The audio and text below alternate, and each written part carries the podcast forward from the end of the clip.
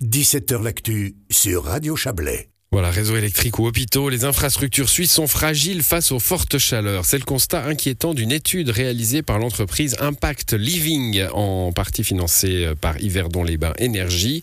En Suisse, on sait construire pour se protéger du froid, mais pas du chaud.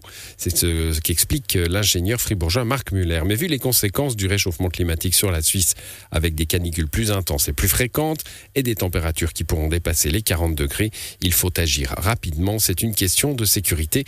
Écoutez cet entretien avec cet ingénieur, Marc Muller, il est réalisé par nos confrères de Radio Fribourg.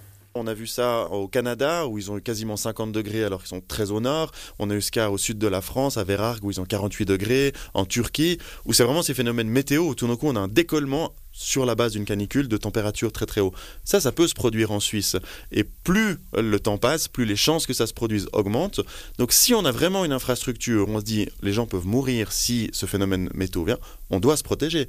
Même si on est un hôpital euh, sécurisé un générateur électrique, il faut se poser la question, est-ce que ce générateur électrique, il fonctionne à 45 degrés, est-ce qu'il fonctionne à 48 degrés? Si la réponse est non et que vous êtes euh, directeur de cet hôpital, il faut vraiment stresser parce que ça peut arriver demain et on souhaite que ça n'arrive pas. Peut-être ça arrivera qu'en 2040, en 2050, mais ça peut arriver la semaine prochaine. Et il suffit de quelques jours avec des températures anormalement élevées pour mettre à mal les infrastructures lorsqu'un dôme de chaleur s'abat par exemple sur une région et c'est le cas depuis vendredi en Suisse. On n'a pas du tout pris conscience euh, de ce risque.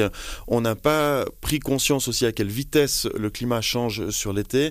On sait que la Suisse est une des zones les plus touchées vers l'accélération du changement climatique. Les changements sont plus forts qu'ailleurs euh, euh, en Suisse et ces pics de température peuvent monter très haut. On parle évidemment de tout ce qui touche à, l'être humain, aux infrastructures humaines. C'est la même chose pour la nature, hein, avec des pertes agricoles, etc., des incendies de forêt. Si on reste que sur les infrastructures euh, humaines, je pense qu'on n'est clairement pas préparé, pas conscient des risques. Et c'est aussi pour cette raison qu'on a décidé de publier ces données pour rendre attentif au fait que c'est maintenant qu'il faut agir. Euh, demain, ça peut être déjà trop tard. Le rapport préconise certaines mesures, comme la création d'abris dans chaque commune. Un endroit qui serait rafraîchi, même en cas de coupure de courant, et qui pourrait donc accueillir les personnes âgées ou les enfants. Autre recommandation, étudier quelles sont les infrastructures critiques et quelles solutions peuvent être mises en place rapidement pour les sécuriser. Toutes les infrastructures qui peuvent mener à la mort sont, sont évidemment à analyser. Réseau électrique, eau potable, hôpitaux, soins, euh, certains services. Ça, évidemment, c'est la base. Puis il y a des infrastructures qui sont très dérangeantes. Si on n'a plus de train, personne meurt. C'est juste euh, très embêtant. Si on a une entreprise et puis que finalement, quand il fait trop chaud dans les bâtiments, les gens travaillent plus, eh ben, autant mettre en place des protections, ce qui garantit qu'on puisse travailler. Mais si c'est pas fait, ben, au pire, c'est juste désagréable. Donc il y a toute la chronologie de c'est juste désagréable jusqu'à c'est mortel. Et chacun vraiment doit analyser où il en est et ça vaut la peine pour tout le monde de réfléchir à des mesures.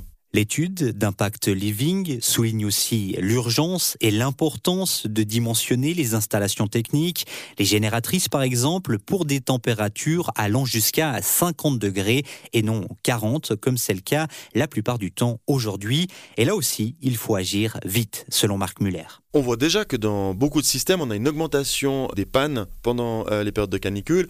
Elles ne sont pas monitorées, il n'y a pas un, système de recueil de données où on devrait annoncer les pannes, mais on voit que dans les transports publics, on voit que sur les réseaux électriques, le taux de panne augmente dans les périodes de canicule. Donc ça, c'est un indice que les systèmes techniques sont très proches de leurs limites.